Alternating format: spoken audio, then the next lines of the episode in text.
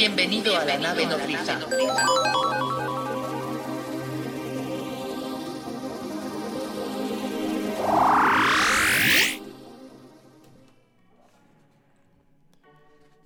Bienvenidos amigos de Cosmonauta, bienvenidos una vez más a, a una emisión de este podcast, su podcast llamado Nave Nodriza eh, a través de Cosmocreativos.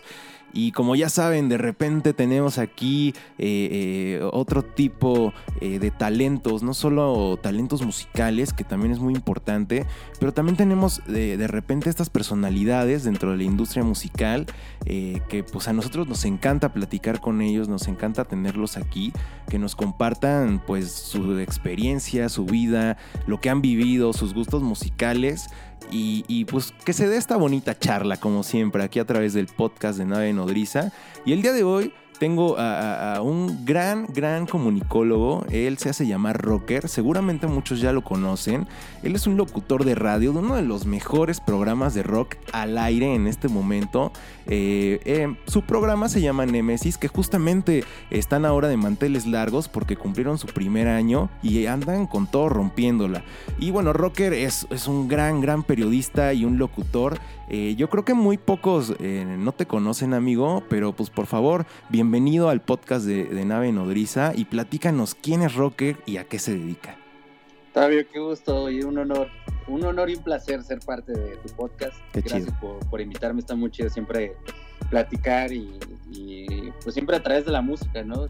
La verdad es que podemos hablar horas y, y y se nos van acá varios episodios. Seguramente. Gracias por la presentación. Sí, actualmente soy parte del equipo de Reactor 105. Bueno, ya tengo casi siete años en la estación. Entonces okay. me ha tocado vivir de todo, hacer sesiones, producción, tener diversos programas y algo que pues, a mí me apasiona mucho y de lo cual estoy muy contento y que he podido realizar y lograr es pues ahora ser parte de tener en su momento el espacio del rock en español. Y ahora con Nemesis, como bien dijiste, cumplió un año el programa hace muy poco, hace unos días. Y pues es un espacio que trata de darle continuidad a todo lo que he hecho en los diferentes espacios, ¿no? que haya música nueva, que haya estrenos y que también haya esta balanza con bandas y, e invitados también, como, como tú lo haces, con gente que tiene más trayectoria entonces por eso se llama Nemesis, porque un día pongo pura música nueva, estrenos, colaboraciones, okay.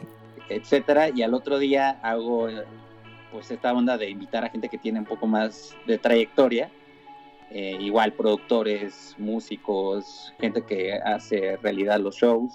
Entonces eh, pues ya llevo un rato y ahorita por lo de la cuarentena en la estación nos pidieron que generáramos otro tipo de contenido. Entonces, actualmente, más que hacer mi programa, estoy produciendo. Entonces, estoy haciendo radiodocumentales. Ya sacamos uno con Los Bunkers, uno con Austin TV.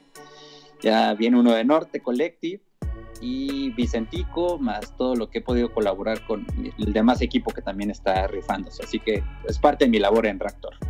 Qué chido, amigo. Y ahora del otro lado también, ¿no? De, de, del micrófono, ahora te toca ser el entrevistado. Eh, y pues, ¿qué se siente, no? Yo creo que no es la primera vez que, que has sido entrevistado, pero ¿qué se siente estar del otro lado? Pues es eh, una dinámica interesante, porque estoy muy acostumbrado a estar del otro lado, ¿no? estar eh, haciendo esta charla con, con, los invitados, pero también es muy bueno poder contar anécdotas, que es lo que yo trato de darle mucha importancia y peso en el programa, las anécdotas. Entonces, que ahora yo pueda contar anécdotas también está, está muy chévere.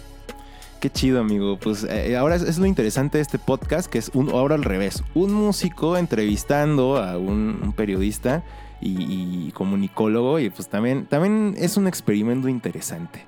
Eh, amigo, ¿qué es lo que más te mueve de la locución y de, y de todo esto que tú desarrollas? De la locución, me, pues, la cabina, la verdad es que cuando uno entra a una cabina de radio te, te transforma, ¿no? Y sobre todo la cabina de reactor es algo que a mí me apasiona mucho por todo lo que se ha vivido ahí, todos los músicos que han pasado, las bandas, las personalidades que han tenido sus programas. Entonces, a mí escuchar radio siempre me, me gustó mucho, ¿no? Y, y, llevo siguiendo mucho tiempo el 105.7 desde antes de que fuera incluso reactor. Claro. Eh, Entonces, la locución para mí es algo muy, muy especial. ¿no? He tratado de, de, trabajarla, de desarrollarla, de prepararme, de tomar cursos. Yo actualmente, la verdad es que hago más cabineo, porque ya ves que está la locución comercial, uh -huh. está el doblaje y está la parte de, de, cabineo, que es lo que yo hago, que prácticamente soy más como un conductor de radio. Hay gente que, muy poca gente, la verdad, que se dedica a hacer las tres áreas ¿no? de, de, la locución. Sí, totalmente. Incluso de, dentro de la estación hay muy pocos compañeros y compañeras que, que, lo ejercen así, pero bueno, a mí esta parte de, de cabineo, de hablar de la música, pero darle su respeto al micrófono, pues es muy apasionante y la verdad es que me gusta darle como su tiempo y su respeto. Tú ya te veías así de morrito, güey. O sea, ya, ya te veías en tu programa de radio. Eh, hacías, eh, no sé si tus programas en tu casa o, o ¿cómo, cómo te veías de morro. Pues más bien, de, de, morrito yo pensaba como otros morros de querer ser astronauta y esas ondas, ¿no? Pero cuando eh, más bien entré a la adolescencia, okay. es cuando sí ya me imaginaba como esta parte de... Porque fue cuando ya podía poner más atención, porque iba a los conciertos y a los festivales y veía que a lo lejos estaban estas cabinas, entre ellos estaba el 105.7, entonces eh, escuchar en la radio antes de llegar a un concierto cómo te contaban y, y oh, pues sí. te emocionaba, ¿no? Esta parte de querer ya llegar al show y vivirlo y que alguien te lo cuente, pues ya, yo ya me lo imaginaba. Entonces yo, gracias a que mis primas les gustaba mucho la música e ir a los shows, fue que yo empecé igual a, pues, a, descubrir más música y a vivir esta experiencia pues, desde muy joven de, ir a los conciertos. Entonces, pues desde esos momentos de estar escuchando la radio, hacer mi tarea escuchando radio, pues ahí es cuando sí ya me empezaba yo a imaginar el querer hacer mi programa. ¿no? Por eso no dudé en cuanto empecé la carrera, que sí estudié ciencias de la comunicación, en, buscar esa parte de, los medios y incluso en la universidad pues, debes también tener un programa radio el cual tú pudiste ir. Eh, sí, sí, sí. Eh, entonces, pues todas estas cuestiones que, que fui desarrollando y dedicarme a los medios es algo que hasta la fecha pues he podido lograr y creo que eso es muy importante, poderse visualizar. Entonces, pues sí, desde la adolescencia me visualicé. Qué chido, pues sí, para los cosmonautas que no saben, yo, yo conocí a Rocker eh, pues ahí eh, cuando estaba haciendo sus pininos en la universidad, ¿no? De sí. alguna manera. Y qué loco, ¿no? Todo, toda esta... Eh, pues toda esta historia que ha ido eh, creciendo a través de, pues, de lo que tú haces se me hace eh, pues muy admirable amigo eh, está muy chido todo lo que llevas haciendo sobre todo porque llevas la bandera muy en alto del rock en español específicamente, ¿no? El idioma español, que a mí me encanta, el rock en tu idioma, como muchos lo conocen, pero también cuéntame, ahora que platicas de los conciertos, de que ibas escuchando ya en la radio, cómo, cómo te iban preparando esos locutores para entrar al concierto, que a mí también me tocó muchas veces y que llegabas y pues ya venías con todo, ¿no? Con todo lo que te habían platicado. ¿Cuál ha sido el concierto que ya más has disfrutado eh, ya como locutor? Pues, pues, por cierto, ya tiene como ocho años que nos conocemos. Sí, no, ya, ya tiene un, casi de una, yo creo que más de una década, ¿eh, güey? Sí, yo creo unos diez años ya, qué rápido. Pero ya no nos quememos que... con eso. bueno, ha sido muy bueno porque también aprovechando tu espacio quiero uh -huh. agradecerte que en distintos proyectos que he tenido pues te has sumado y, y has creído en, en, lo que hemos realizado eh, entonces ha estado muy, muy chévere, ¿no? Antes en Reactor ya empecé con, con una muy buena amiga que es Citlali en las madrugadas y, y tú fuiste, ya ah, después sí. yo estuve de productor dos años en, en un proyecto digital donde hacíamos sesiones y también te sumaste. Bueno, entonces pues ya ah, hemos podido hacer buena mancuerna y eso ha estado muy, muy chévere, entonces solo quiero eh, pues hacer énfasis de que para mí es un honor estar ahora yo chido. de este lado y en tu espacio. Que, que déjame, déjame decirte, gracias amigo, déjame decirte que justo ese, ese, en esa entrevista eh, fue nuestra primera entrevista en Reactor que nosotros tuvimos y la verdad, güey, nos fue brutal, güey. O sea, nos encantó cómo la gente abarrotó las líneas para pedir el disco. Creo que estuvimos regalando ahí un disco y la verdad eh, nos ha habido bien, mal en, algunos medios, pero esa, esa vez eh, fue fantástico, valió la pena todo el trabajo que habíamos hecho y, y pues eh, también es bonito recordar ese tipo de cosas, ¿no?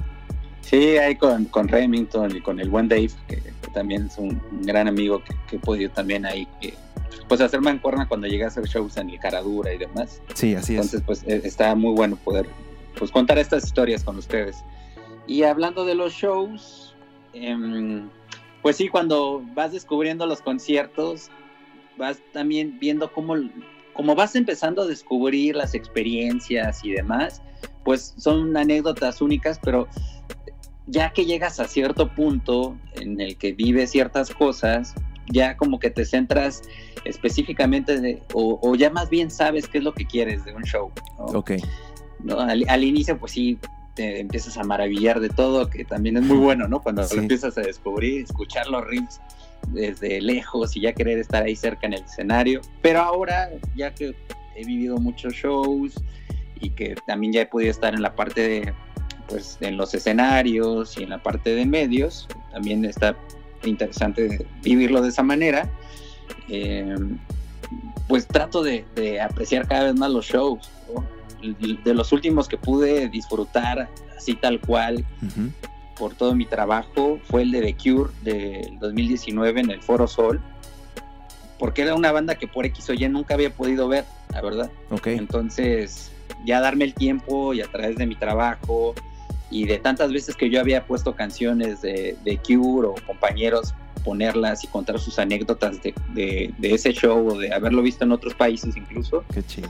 Pues poderlo lograr y ver y estar ahí y imaginarme cuando tocan ciertas canciones que yo ponía en la radio o que pongo actual, actualmente, eh, pues me emociona mucho. Lo único malo de ese show, la verdad es que no tocaron una rola que yo quería. Ah, no manches.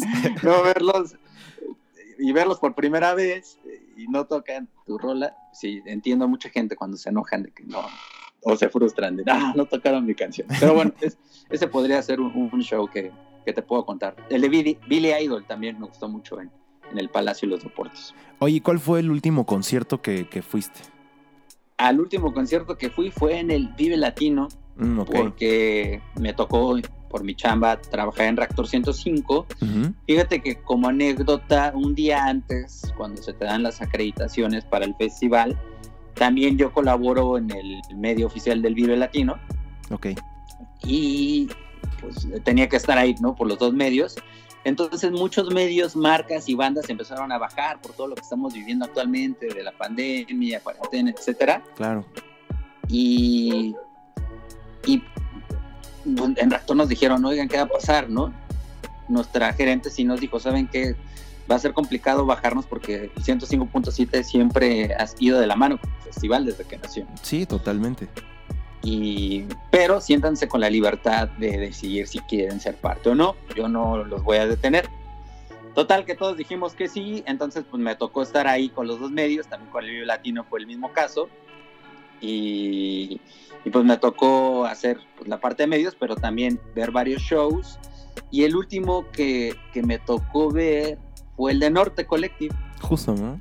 Justo. Y él, pero en sí nada más vi como dos rolas, pero así que dentro del festival que yo dije, no, lo tengo que disfrutar porque obviamente ya empezaban a, a, pues a recorrer todos estos rumores de que quién sabe cuándo vaya a haber shows, etcétera. Claro fue ver a Guns N' Roses. Guns N' Roses es de mis bandas favoritas. He ido a varios lugares, a varias ciudades a buscarlos y verlos tocar.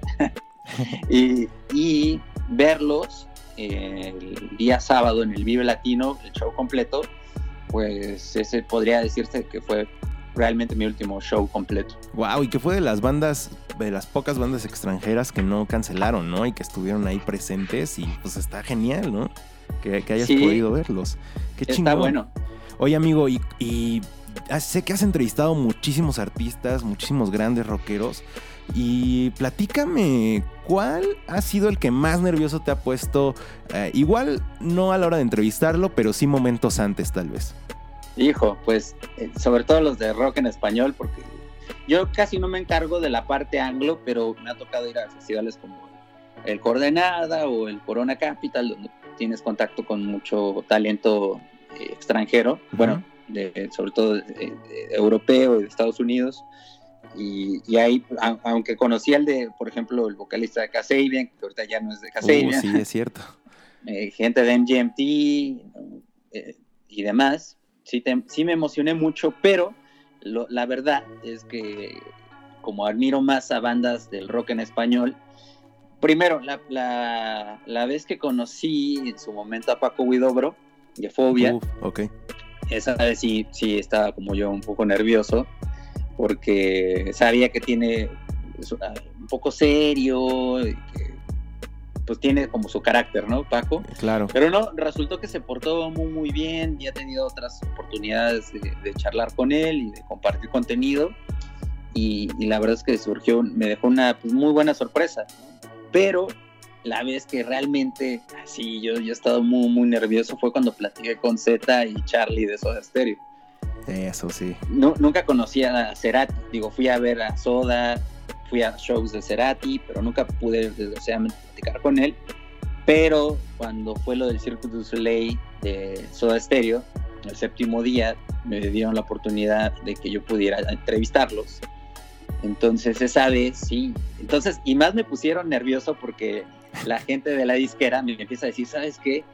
Las últimas entrevistas que han dado se han portado un poco serios, no, no quieren hablar mucho. Depende ahorita lo que les quieran, lo que les pregunten en la conferencia de prensa, porque primero fue la conferencia y luego la charla. Y si no alguien no pregunta algo incómodo, ya la libraste. y aparte éramos como solo cuatro medios a los que nos iban a dar la No entrevista. era- manches. era Reactor, Sopitas, eh, Televisa y no me acuerdo qué otro medio. Y ahí yo iba a ser el primero.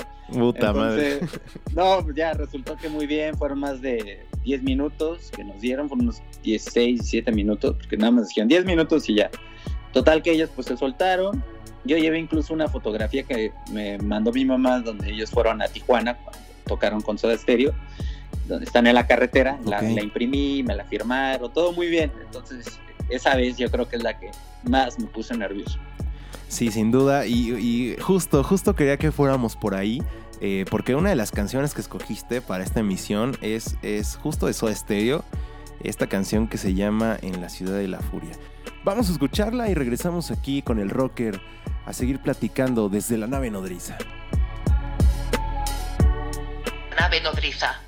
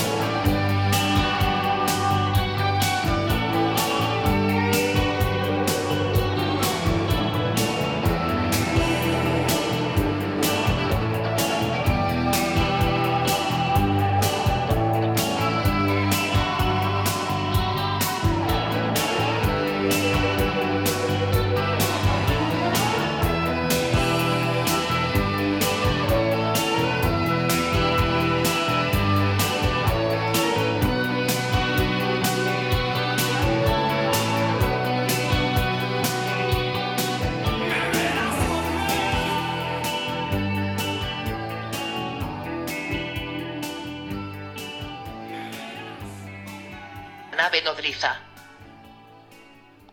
Pues esto que acabamos de escuchar se llama En la ciudad de la furia de Soda Stereo. Obviamente una gran banda. Eh, yo sé que mi querido rocker es gran fan y por lo que nos acaba de platicar más. Eh, sin duda yo creo que por esto escogiste Soda Stereo dentro de, este soundtrack en este episodio, ¿no, amigo?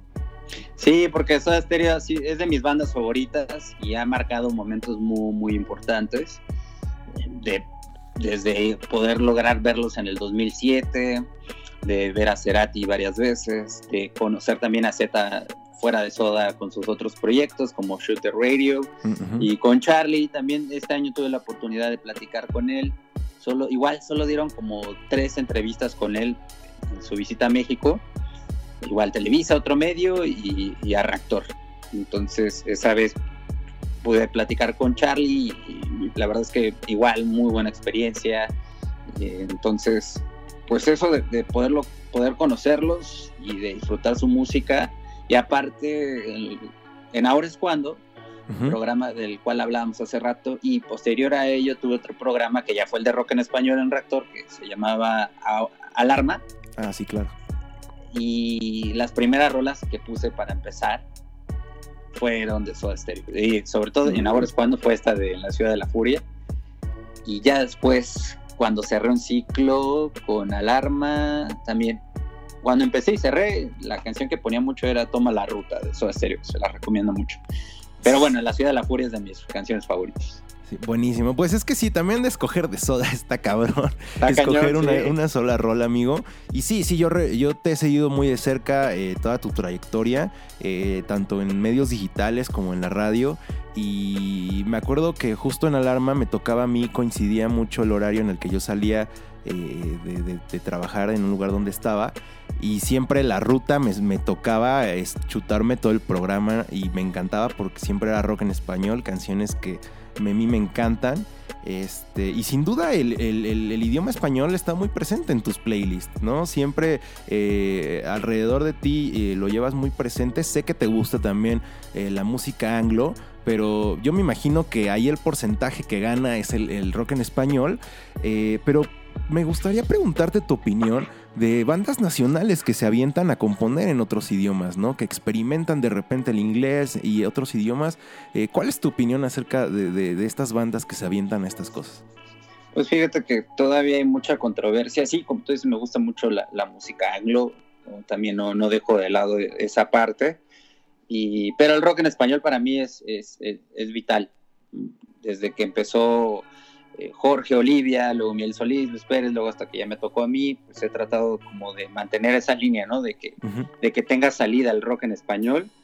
Y, y bueno, me ha tocado ver varias bandas que cantan en inglés y que hay siempre controversia, que no son muy bien aceptadas, etcétera. Una, lo que yo considero es que sí deben de cantarlo bien, porque no son los Ramones. los Ramones, bueno, su idioma era el inglés, pero lo hacían, ¿no? Ellos empezaron todo este show de un, movimiento y una época muy importante que marcó su género, ¿no? Y a veces el no tocar bien o no cantar bien, pues como que era parte de su esencia. Así es. Ahora, el hacerlo en nuestro, bueno, en Iberoamérica, ¿no? Porque no solo en nuestro país, sino en Latinoamérica, España, claro. también como que sucede mucho esto y que te encuentras bandas quieren hacerlo y no lo hacen bien, ¿no? Y hay bandas que después te lo aceptan, dicen, no, la verdad es que no lo hacíamos bien, incluso bandas grandes que en su momento lo quisieron hacer. Sí, también.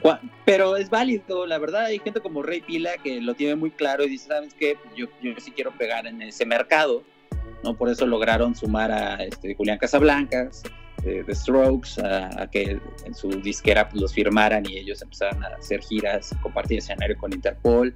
Entonces la verdad es válido, ¿no? Está Johnny Nasty Woods que también ha intentado ir por esa, por esa línea y lograr hacer varios shows importantes ya en, Los Ángeles, en Estados Unidos, que, es lo que ellos buscan, ¿no? Que es lo que buscan muchas bandas en ese sentido, o por la inquietud que tienen, ¿no? Zoe también tiene muchas canciones en inglés sobre todo en sus inicios. Claro. Pero es por eso, ¿no? Por, la inquietud que tienen las bandas de también querer explorar eso.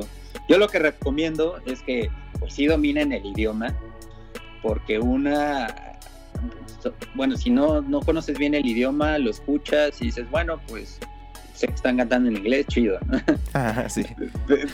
pero si quieren llegar más arriba o si quieren generar o vivir de eso, etcétera, va a haber personajes en la industria y en la música que sí son muy exigentes, que sí son muy, pues no tienen a veces muchos filtros para decirte las cosas, ¿no?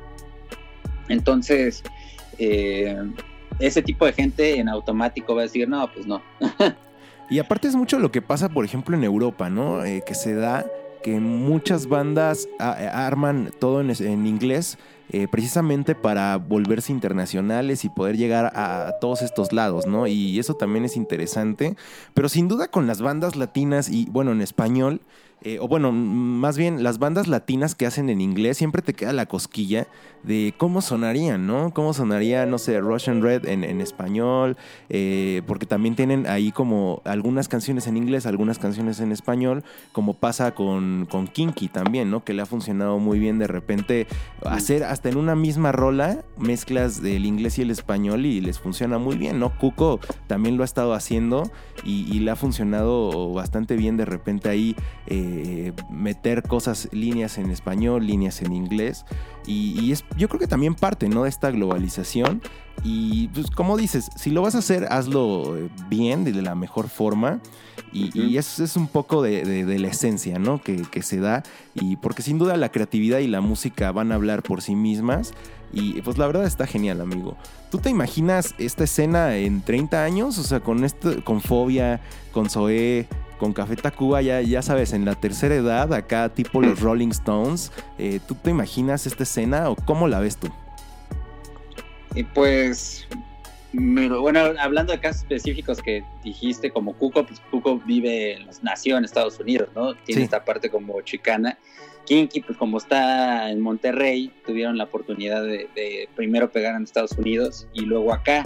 Entonces, en, esos casos, como ellos tuvieron la oportunidad de, pues sí, dominar más el idioma, de tener esta cultura entre México y Estados Unidos, también por, por eso ellos lo han pues lo han explotado de una mejor forma. Entonces, como tú dices, si lo vas a hacer, hazlo bien, porque si no queda en un muy mal intento de, querer eh, hablar en inglés y, pues no, no, ni se va a escuchar bien y ni va a lograr como trascender, ¿no? Digo, si nada más por divertirse ya lo quieres sacar, también es válido, pero ya si lo vas a buscar de una manera muy profesional o como parte de tu carrera, pues sí hay que cuidar sus detalles.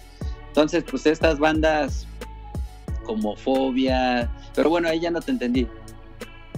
Bueno, yo ya pasé otra cosa. Después, bueno, después de eso te quería preguntar. Ahorita que ya, ya tocamos ese tema otra vez. Eh, muchas bandas dicen que se les hace más fácil, ¿no? De repente eh, componer en inglés, ¿no? Estas bandas en español nuevas que acá en Cosmonauta nos ha tocado de repente entrevistar o platicar, nos dicen que a veces es más fácil para ellos componer, tal vez eh, por la influencia que han tenido, el, pues no sé, las oportunidades de la vida, como tú dices, Kinky que empezó en, Estados Unidos, Cuco que ahí nació, pues de repente te va influenciando más este idioma pero hay bandas aquí de México que dicen, güey, pues es que en inglés a mí se me hace más fácil que en español. ¿Y será cierto? ¿Será que el español eh, es mucho más difícil? Dicen algunos que aprender el español está muy cabrón. O sea, por todos estos sinónimos que tenemos, las palabras que una misma palabra como el chinga son para mil cosas, eh, todas esta, este, este, enriquecimiento de la lengua en español, eh, pues para algunos tal vez sea más difícil hacerlo, ¿no? Eh, no sé qué opinas tú. Sí, pues tiene su, su chiste el español, yo hablando también con muchos músicos extranjeros, que, bueno, que su idioma no es el, español, pues sí se les complica, ¿no? Hay casos muy específicos que pues, han tenido la oportunidad de, pues, de sumar a, su trayectoria o por dónde nacieron y demás, el que hablen varios idiomas, como en este caso Manu, de Manu Chao, que pues puedes escucharlo cantar en español, en francés, portugués, inglés y sin ningún problema lo entiende, pero a ellos por, porque desde chiquitos lo, consumieron, se les hace más fácil, pero si ya alguien lo pones a cantar ciertas versiones, sí es complicado, ¿no? Ahí está el caso de, de Alison Mozart de The Kills, la invitaron los de Diamante Eléctrico, que son de Colombia, son muy buenos amigos y demás, colaboró, entonces pues, se, se, ve la intención de querer cantar en español, pero te das cuenta que se les complica mucho, ¿no? La verdad es que sí, sí tiene, eso es lo rico de, nuestro idioma, por eso está muy, muy chido que muchas bandas, sobre todo las extranjeras, no quieran atreverse a cantar en español, porque mucha gente de lo nacional como que le hace todavía el feo al, idioma. Sí, es, es, cierto. Y pues la verdad que no, la verdad es un idioma romántico, como lo dicen, y de las lenguas romance. Y pues, güey, la neta a mí me encanta el español. Eh, yo, yo creo que por eso también yo me aventé a hacerlo en español porque e, es realmente muy padre, ¿no? Todo lo que puede sacar. Y pues obviamente eh, cada quien tiene su gusto y cada quien quiere explorar por donde mejor le convenga y pues se respeta mucho. Eh, aquí solo son nuestras opiniones, ¿no, amigo? Sí, totalmente. Y uh, quería preguntarte también ¿qué es lo que más te gusta de las bandas emergentes nacionales. ¿Qué es lo que tú has visto, algún común denominador o algo que generalmente te, motive o te prenda de, las nuevas bandas? Pues mira, ya la verdad es que hasta este presente ya tengo como más herramientas para para poder decir qué es lo que me gusta, ¿no? Porque antes no tenía tantos filtros, los fui desarrollando y pues parte de mi trabajo es escuchar música. Claro. Sobre todo nueva música. Entonces, yo lo que siempre recomiendo, y, lo recomiendo y también yo lo, lo considero al momento de, estar escuchando. ¿no? Digo, es que me mandan una canción y no la escucho y primero veo si, si está chida la banda visualmente o no, no la escucho, no, no para nada. Sí, no. Pero lo que, lo que sí considero para una banda es que es bueno tener influencias, pero no significa que sea la copia de, esa banda. Digo, también es complicado inventar el hilo negro, pero lo maravilloso de todo, de, crear y, de, de, hacer música es que parece que está limitado, pero no, hay un mundo en el que tal vez todavía no exploramos, ¿no? Entonces, el que puedan ustedes como músicos seguir experimentando y seguir haciendo eh, pues cosas muy, muy, chidas a través de la música, se nota, ¿no? Se nota cuando lo estás escuchando. Se nota pues qué es lo que quieren dar a entender, ¿no? Si quieren lucirse más musicalmente hablando, ¿no? La ejecución, o si realmente sus letras quieren decir algo. Todo eso, la verdad que, que la canción sí te atrape, ¿no? Hay veces que hasta hay canciones que desde los primeros segundos, la verdad, sabes si te va a gustar o no. sí, sí, también lo que busco es que esté muy bien grabada la, canción. Sí, que la calidad de audio esté chida, ¿no? Sí, yo sé que a veces es complicado las herramientas o tener los medios para que tener la óptima calidad en sus tracks, pero sí, sí es importante, si ya van a apostarle, buscar la manera en que pues sea de la mejor forma, porque la música, las canciones es su carta de presentación claro, ya después la imagen y todas estas cuestiones también van de la mano, ¿no? Sí, y ahora las redes sociales y toda esta cuestión que pues ya va como en el combo. Pero yo, yo lo que busco mucho es eso, que encuentre una muy buena propuesta, que, que también la letra pues tenga chiste o si solo van a hacer coros, pero al menos que pues, sí te, te mueva eso es lo que a mí me gusta de las canciones, ¿no? encontrar esa parte. Y no solo en un género, ¿no? Yo trato de darle salida a distintos géneros musicales, pero sí busco eso, que, de verdad la canción te genere algo. Y ya que la escuches digas, bueno, pues suena bien, pues se ejecuta bien, la letra dice algo, todo eso, ¿no? que te, vas dando cuenta en cuanto la escuchas. Hay veces que no es la, la primera, no, no, no lo percibes. Y es bueno como darle una dos, tres vueltas a la canción. Pero bueno, muchas veces sí te das cuenta desde la primera vez que la escuchas por dónde va la, onda. Es, es, cierto, amigo. Muchas veces, eh, pues ya de repente eh, llevas escuchando tantas cosas que tal vez te bloqueas. Y no es que te disguste, porque si hay rolas como dices, en los 10 segundos dices, no, esto ya no me gustó. Pero hay rolas que no sabes, o sea, no sabes qué pedo. Y las dejas tal vez para darles una segunda escuchada y te enamoras o de plano dices, no, pues no, ¿verdad? No me gustó nada esto. Y, y, estaba, estaba, la verdad muy chido. Sí, eso que dices de las bandas es muy importante. Pero yo creo que ahora eh, la tecnología nos ayuda a que podamos hacer cosas eh, de mejor calidad sin tener que irnos al super estudio, ¿no? De grabación. Eh, tenemos muchas otras herramientas. hay discos increíbles que han salido desde casa, digamos, que los hacen en casa. Obviamente tal vez usan algún tipo de aparatos pues bastante chidos o, o que le dan ese tono o ese toque especial a la banda.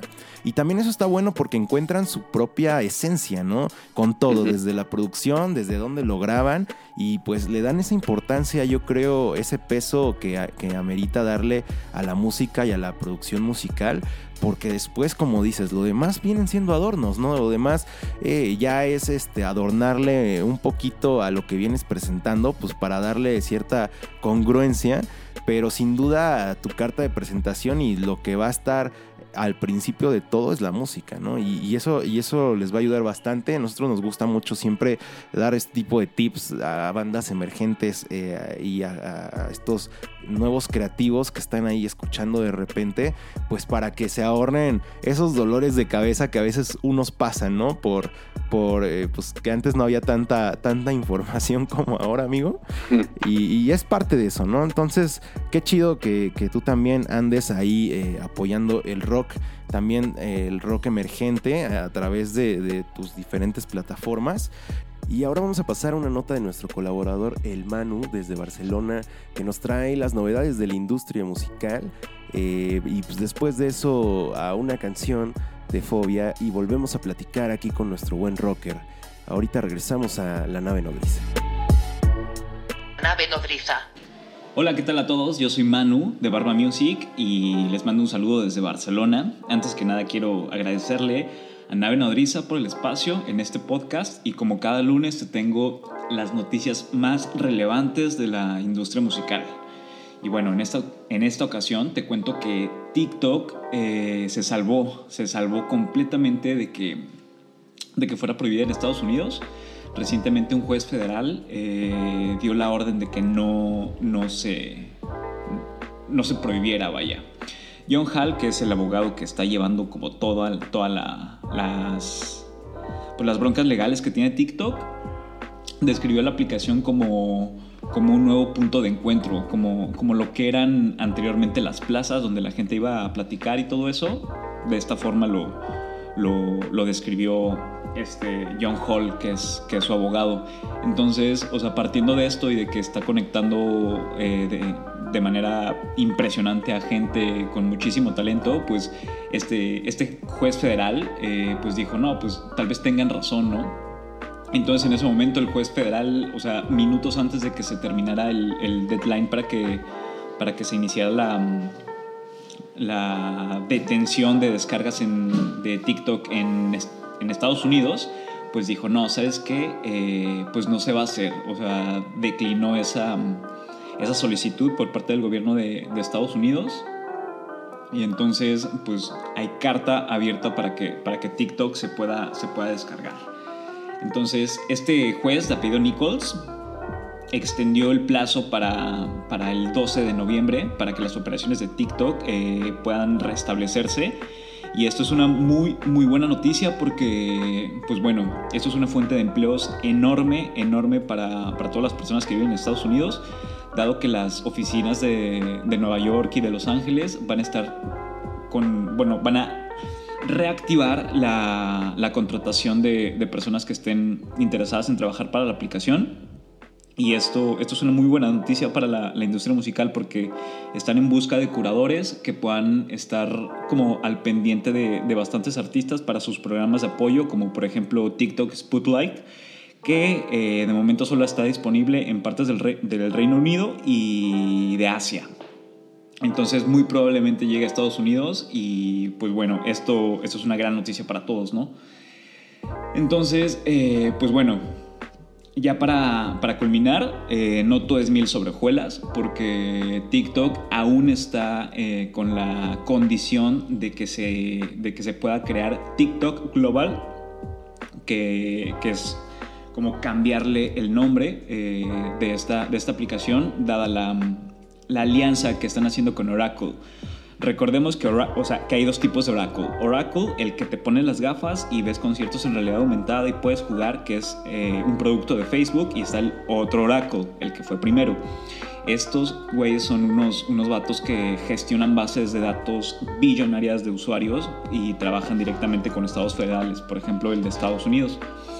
Entonces, eh, es Oracle se asoció con Walmart, sí, con los güeyes que, que, venden ahí chingaderas en, en, tiendas departamentales. Entonces, de alguna forma, Oracle y Walmart están comprando TikTok. Entonces, si TikTok no cambia su nombre y no entrega sus bases de datos eh, para la gestión de Oracle y de Walmart, eh, enfrentarán eh, consecuencias legales bastante, bastante amplias, porque esa es la condición de que TikTok siga operando en Estados Unidos entonces, si antes del 12 de noviembre no existe un cambio en el nombre de, TikTok, que hasta el momento es propiedad de ByteDance, muy probablemente eh, estemos hablando del fin de TikTok eh, en Estados Unidos, aunque realmente no creo que sea así. Y pues bueno, hay que celebrar que podamos seguir, bueno, que en Estados Unidos pueden seguir creando, eh, creando contenido porque esto eh, eventualmente va a llegar a Latinoamérica y los programas de apoyo van a estar disponibles en esa región. Entonces, eh, pues nada, esto es todo por, por hoy. Eh, recuerda seguirme en las redes sociales, me encuentras como Maldito Jauregui en Twitter y en Facebook me encuentras como Barba Music. Es una fanpage y un saludo a todos allá en Nave Nodriza y sigan escuchando las recomendaciones musicales que tiene este podcast. Nos vemos el lunes. Nave Nodriza.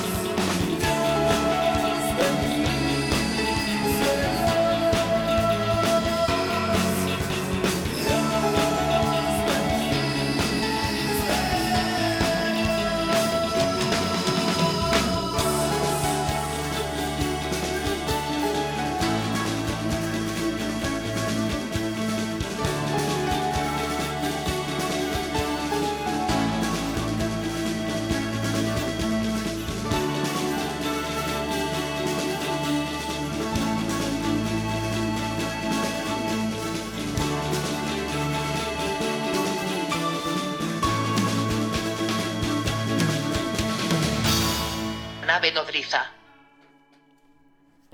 Pues la verdad, gran banda, gran rola. Dios bendiga a los gusanos de fobia. Y justamente vienen eh, ellos eh, de aniversario, ¿no? Este año con su primer disco, si no me equivoco, amigo. Sí, el primer disco de Fobia, el homónimo, tiene ya 30 años. 30 años. Fobia ya tiene como 32, 33 más o menos, pero sí ya el, el primer disco, 30 años de, de, Fobia, que también esperemos ahí darles una sorpresa, algo muy especial que estamos ahí trabajando también. Y bueno, pues sí, una banda que, que fíjate que hablando de toda esta cuestión de la música en español y, de grabar lo-fi y todo ese show, eh, de las herramientas, pues ellos, ellos lo vivieron. Eso es lo chido de que ellos cuenten estas anécdotas, de que también pasaron por estos procesos de, de buscar a la gente que los apoyara, a, a la gente correcta, ¿no? de, de, sumar a la gente correcta en, en, en, pues, con fobia y el primer disco, ellos no escuchaban mucha música en, en, español. Casi igual no había tantas bandas en esa época, pero al final ellos decidieron hacer estas canciones en, en, en español Así y la verdad que les fue muy, muy bien su propia esencia, sus propias temáticas, como tú dices, ¿no? Las letras de qué hablan, de repente estos sí. viajes fantásticos, ciencias ficciones que meten, a mí me encantan. Yo, eh, para mí, un, un gran referente de la música, sin duda, es Paco Guidobro. Eh, claro. Por todo lo que ha hecho, Los Odio, Fobia y bueno, muchísimas otras cosas que ha producido también. Y, y, está genial, amigo. Me da mucho gusto que eh, pues hayas eh, hecho un gran trabajo eh, durante todos estos años que te conozco y hayas crecido tanto para estar con estos artistas que de morros escuchábamos, que pues nos encantan y que sigas promoviendo el bonito eh, pues la, bonita cultura del rock, ¿no? En español. Eh, sin duda yo te lo voy a seguir diciendo, como siempre te lo he dicho. Eh, pero ¿qué sigue? O sea, estás en la radio, nos platicas todo lo que has estado haciendo durante esta pandemia. Pero además de la radio, ¿qué sigue? ¿Te gustaría empezar a hacer otros proyectos? Has estado por ahí haciendo algunas cosas en digital. Pero ¿qué más te gustaría hacer? Sí, bueno, ahorita la verdad es que lo que he estado trabajando en radio sí me tiene bastante ocupado. y como no hay shows, que bueno, eso es parte también de, del otro que tomo en cuenta cuando escucho la música, pero sí también verlos en vivo a las bandas es muy importante. Actualmente es complicado, digo, los vemos por streaming, pero bueno. Claro. Eh, actualmente, pues sí, la verdad te digo que lo de los radiodocumentales sí es una muy buena labor por todo lo que hay que hacer, eh, hacer como la preproducción, pensar en, el guion, las preguntas, grabar, buscar a la gente, entrevistar, eh, armar la producción y flyers, promos, el texto en la página, etc. Todólogo. Todo, sí. Entonces me toca como pues supervisar eso porque al final, como yo les decía de las bandas, también uno lo que saca al aire es su carta de presentación. ¿no? Claro. Entonces, eh, y como los invitados que sumamos también es gente que ya lleva una trayectoria importante, trato de, de que la verdad que lo que va a escuchar la gente sea algo totalmente lo que lo mínimo que merecen en cuanto a calidad pero obviamente trabajamos en, en, esforzarnos más. Lo que me gustaría hacer, ya acoplándome y ya volviendo como a esta frecuencia con el programa y demás, es volver a hacer sesiones. A mí me gusta mucho esta parte también audiovisual, okay. la parte de los medios, que, que, que, está increíble y que también llevo ya pues, bastante rato en esto. Yo creo unos sí, 8 o 9 años haciendo sesiones empecé en Televisa y ya después en Reactor tuve oportunidad, ya después en otros medios. Y es algo que, que he dejado descansar un poco, porque en los últimos meses le di más al radio y aparte, pues como todo ha estado más limitado con esta pandemia, no... Sí, no. He tenido que aguantar ciertos proyectos. Pero es eso, yo creo que seguramente en el futuro me voy a buscar el tiempo y, y los medios necesarios para regresar a hacer sesiones, que eso es lo que también me gusta mucho la parte de la realización. Qué chido, pues sin duda ahí vamos a estar muy al pendiente y claro que nos encantaría volver a los conciertos y volver a las sesiones para disfrutar de la música en vivo, que sin duda eso no, no se va a perder. Eh, pero amigo, ¿qué artista crees que te falta entrevistar? ¿O qué artistas sí idolatras que dices, güey, a este güey me falta y este güey me gustaría entrevistarlo pronto? Y me gustaría mucho a este Juan Perro. Ok. bueno, me gustaría mucho a Radio Futura. Oh, muy bueno. Que, que es este Santiago Aucerón. A él sí me gustaría mucho entrevistarlo. Vino, creo que este año o a finales del otro. Yo me enteré muy tarde y ya no pude como, No me digas. como localizarlo o hacer algo. Yo creo que tal vez a él, a él, a él me gustaría mucho eh, entrevistarlo y charlar, eh, porque a varios músicos sí ya he tenido la, la oportunidad, de- al menos algún integrante, ¿no? No sé, alguien de Café Tacuba, pues ya dos, tres de ellos sí he tenido oportunidad. Ok. Eh, digo, en algún momento tal vez sí estaría bueno hacer una charla o poder lograr algo con Caifanes. Ok, ok. Yo creo que estaría, estaría bueno, pero te soy sincero, la, la oportunidad que ya he tenido como la oportunidad de, entrevistar a gente, hablando del rock en español, el, digo, de Iberoamérica, a la mayoría de los personajes que, que, que me emocionan o que me apasionan. Pero tal vez esa persona sí sería Santiago Aucerón, de, que antes era de Radio Futura. Y de Anglo, pues también hay varios músicos que... que es eso también? Fíjate, que yo creo ya... Eso sería un buen reto para mí. También ya eh, arriesgarme más a, a hacer más entrevistas eh, anglo. Ok, eso estaría Eso chido. también, eso también estaría, estaría bueno. Chingón, qué chingón, amigo. Pues ojalá que sí. Sé que también has entrevistado muchísimas bandas. Pues ya eh, al principio de esta emisión platicábamos, eh, justo pues con Soda Stereo, con otras bandas que, que ahí has tenido, grandes eh, artistas eh, del rock también. Eh, y vamos a una rolita, justo de otro de los grandes artistas que nos traes, eh, que son los Bunkers, que ya estuvimos platicando también de ellos eh, durante esta emisión. Vamos a escuchar esta canción que se llama Ven aquí de los Bunkers y volvemos con mi buen rocker. Nave nodriza.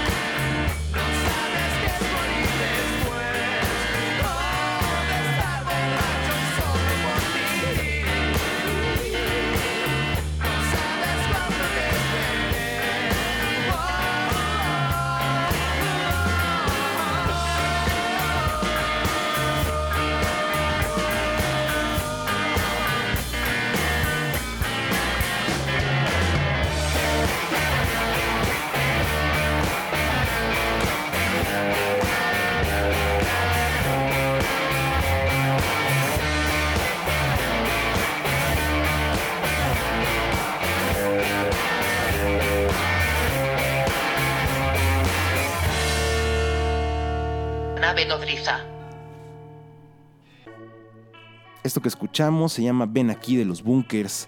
Y una gran banda, amigo, ¿no? Has tenido oportunidad también de estar con ellos, de hacer varias cosas eh, eh, con esta gran banda, ¿no? Sí, todo porque tengo la fortuna de que Mauricio Durán, uno de los guitarristas y que también canta en algunas canciones, de Los Bunkers, es colaborador en el programa. Tiene una sección que hacemos una vez al mes. Bueno, ahorita la verdad es que está pausado todo eso, pe- pero cuando, digamos, Cuando con está todo en la normalidad, ¿no? cuando está, ajá, y ahora que viene lo de la nueva normalidad, etcétera, bueno, eh, es hacerlo una vez al mes. Llevamos una, llevamos tornamesas y pone viniles y hablamos de la música y así como ahorita nada más que ponemos viniles. Qué chingón. Pues de hecho también estuvieron haciendo, eh, pues bueno, antes de que todo esto sucediera, eh, se iban, por ejemplo, al kiosco Morisco a poner viniles donde la gente se los llevaba. Eso Ah, a mí claro. me encantaba. Me quedé con muchas ganas de, de caerte ahí alguna, pero por una u otra responsabilidad que ahí tenía no, no, no pude desafanarme. Luego Pero-. Era, era una bonita experiencia, ¿no? Me gustaría que nos platicaras cómo, cómo era esto, porque se me hace muy interesante. Sí, lo del picnic de vinil. Ah, Eh, así me es. tocó estar en los inicios de, de ese proyecto y, a- y apoyarlo. ¿no? Me tocó apoyarlo y luego ya después también me tocó ser parte, producir algunas ediciones y también conducir otras, ¿no? tener mi turno ahí con la gente. Porque empezó en el Museo Tamayo y de ahí fue mutando a que lo hiciéramos en, otra, en otros venues, en otros recintos. Lo hicimos una vez en, el, en Bellas Artes, como bien dijiste, en el kiosco Morisco. Lo hicimos también en el Zócalo. Lo Ah, sí. hicimos también en el estudio A en- son de los que recuerdo. Creo que hubo un par más, pero en sí eran los lugares que más frecu- frecuentábamos. Y estaba bueno, porque ah, también en las exposiciones que hay en el Museo de Cuatro Caminos. Ah, ya. que luego ha estado lo de, lo de David Bowie, lo de Queen. Sí. Entonces aprovechamos y ahí también hicimos varias ediciones. Entonces estaba chido porque puedes, convivir con la gente, llevan sus viniles y se la dedican la, la canción, o a Exacto. veces son viniles prestados o de, de herencias. Hay muchas historias y había invitados. En las primeras ediciones nos apoyaban mucho las pizzas del perro negro, entonces pues, también convivíamos ahí con la gente, así, tal cual un picnic Qué chingón. no pizza y compartí música, historias. Y después de eso pues, se acabó, se apagó, también por muchas cuestiones de gerencias y cambios. Entonces yo esa sección traté de mantener pues esa parte de los viniles, porque aparte me gusta mucho coleccionar y comprar viniles. eh, con Mauricio Durán, que él es pues súper fan y te puede decir acá la edición, el productor, el año, Ok. todo así.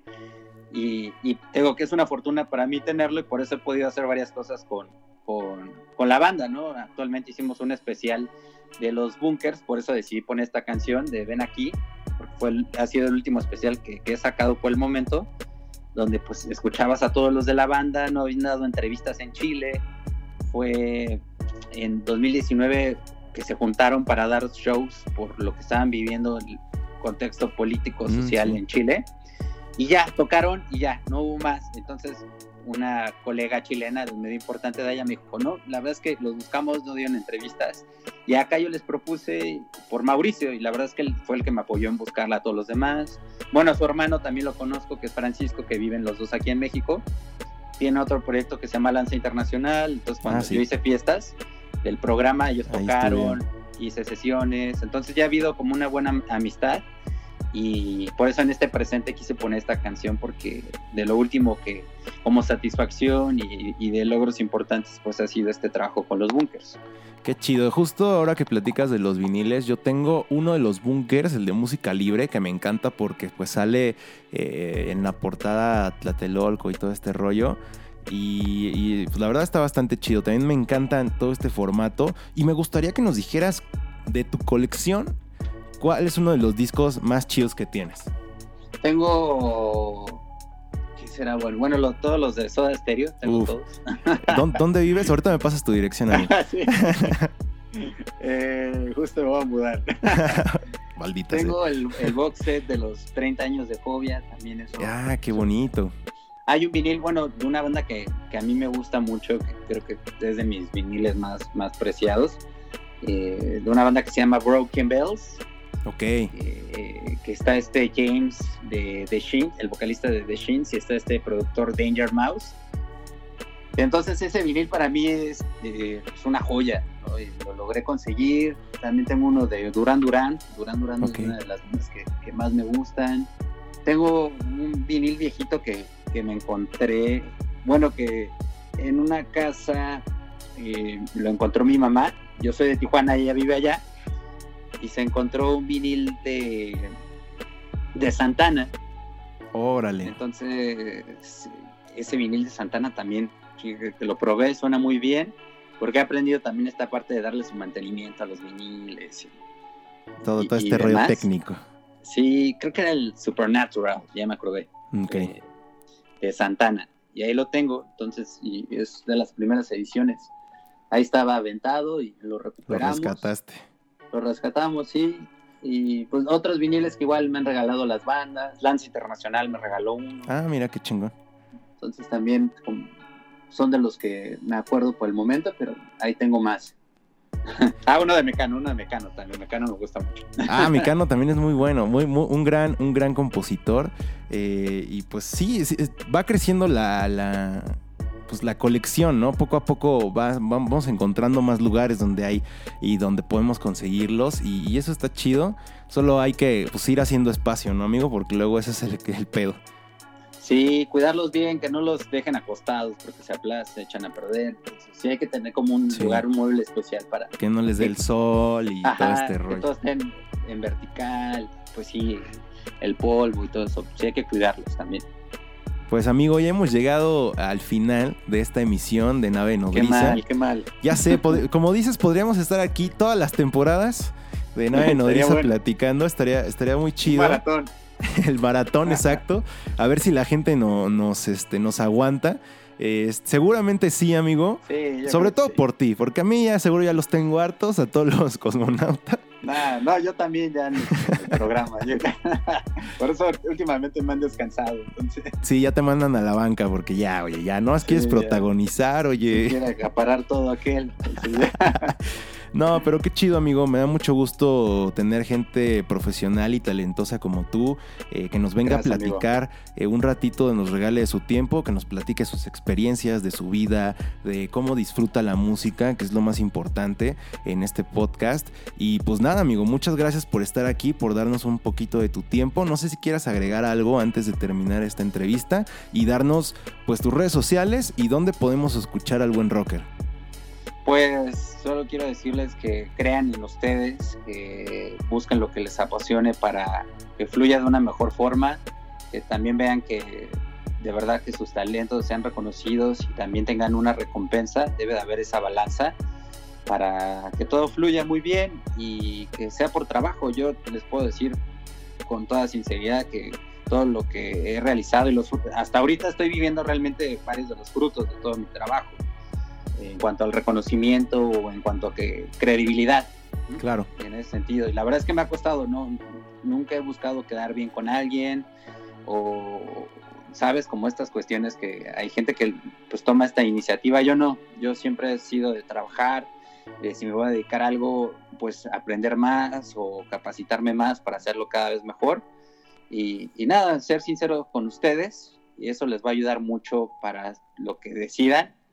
De verdad, enfoquen toda su energía en ello va a fluir de la mejor forma, van a traer cosas muy, muy chidas y no se enfoquen en cosas que de verdad pueden estorbar o que pues no son buenas. Enfóquense en lo suyo y eso los va a llevar por muy buen camino. Y eso se los digo porque así ha sido conmigo. Todo este trabajo de la radio, porque es algo que también amo.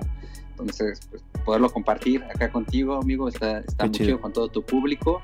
Mis redes sociales, estoy en Twitter, Facebook e Instagram y también mi correo electrónico es arroba rockerdrugo así tal cual como el género rocker bueno el, cual el sujeto rocker y drugo como suena d r u g o arroba gmail.com es mi correo y en las redes arroba rockerdrugo y en reactor por lo regular estoy sábados y domingos de 2 a 3 de la tarde con Nemesis pero Digo, yo les voy anunciando en mis redes qué días me tocan y todos estos programas especiales que, que estoy realizando con mucho cariño junto a las bandas, a un gran equipo que tengo eh, a mi alrededor y pues, para ustedes que, que es nuestro público. Pues ya lo Que nunca falte el rock. Así nunca es, que rock. nunca falte el rock, mi querido rocker. Pues. Muchas gracias, amigo. Muchas gracias por, por estar aquí la nave. en la nave. Gracias por dejarte abducir este rato con nosotros. Ya Eh, tengo acá mi, mi sombrero de aluminio como, como en esta película de, de- de los otros. Ándale. Sí, acá No, no, señales. se- la de señales, sí. Como el morrito de este, señales, ya con, Phoenix. con tus vasos de agua y todo el pedo para que no haya problema. Pues di- disculpa los traumas, pero pues muchas gracias por acompañarnos, venirte aquí un rato al espacio eh, a platicar con nosotros de música y de todo lo que nos encanta, amigo. Sin duda, eh, eh, pues es siempre bien grato platicar contigo y compartir.